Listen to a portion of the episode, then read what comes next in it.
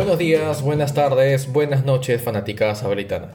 Esta vez Sabalita mira confundido una gráfica llena de puntitos, los suma, los resta, los multiplica y al final termina con una sola pregunta en mente.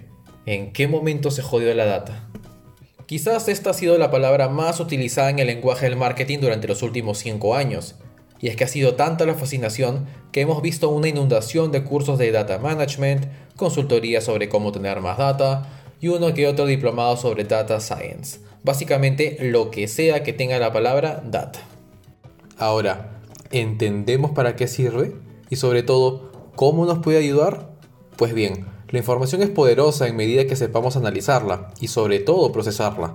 Bien lo dijo el famosísimo y brillante estadista William Edward Deming, sin data, solo eres otra persona con una opinión. Entonces, la información nos respalda, nos ayuda a darle peso a nuestras ideas y sobre todo a nuestro planeamiento. La data o el manejo de ella ha sido una de las grandes impulsoras de la tan mentada transformación digital, que entre otras cosas ha mecanizado muchísimos procesos, conectado información y sobre todo, poco a poco, ha ayudado a olvidarnos del papel y en el proceso de la destrucción del medio ambiente. En síntesis, la data se volvió un valor agregado para quienes sabían manejarla y un cliché para quienes solo la recopilaban. Esa te permite anticiparte a movimientos del mercado, manejar todos los procesos de manera rápida y eficiente, además de disponer de toda la información en el momento y en el lugar deseado. Eso sin contar de la ayuda de Machine Learning e inteligencia artificial, que años atrás se hubiera llamado magia o clarividencia. Es así que empresas grandes y medianas empezaron a indagar sobre los beneficios de una real y consciente transformación digital. Y es aquí en donde viene el problema, en transformar, no adaptar. ¿La diferencia? Adaptar tiene que ver con acciones puntuales, subir las hojas Excel de contabilidad a un servidor, incorporar un chatbot a nuestras redes sociales o incluso tener un carrito de compras online. Mientras que transformar, por más repetido que suene, va más por una forma de pensar, trabajar, planificar y actuar.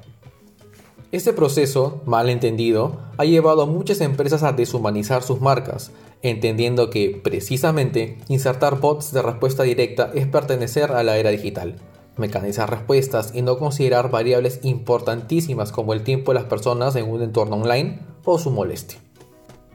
Verán, queridos bots nos estamos olvidando el componente humano más importante entre empresas y personas, la comunicación. Y para comunicar, no podemos estandarizar todos nuestros canales. Necesitamos respuestas humanas, conexión que nos ayude a entender qué es lo que pasa y sobre todo cómo podemos ayudar. Y esto claramente no se puede mecanizar.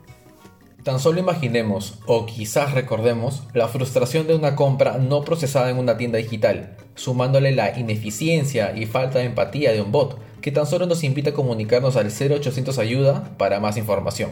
¿Es eso transformación digital? Un aplauso para la estandarización de prospección inteligente, de venta, de logística y cómo conectamos todos en un solo gran plano inteligente. Pero olvidemos estandarizar la comunicación, porque lo único que vamos a lograr es deshumanizar y arrancarle el alma a nuestra marca. Recordemos que lo más importante para un consumidor son las experiencias, y en ese sentido, un buen journey digital es una estupenda herramienta de fidelización. Soy Joel Ross, director digital de Zabalita, y te invito a ser parte de la data en este podcast, escuchándolo la próxima vez que Zabalita se pregunte por qué se jodieron tantas cosas que se jodieron. Hasta la próxima.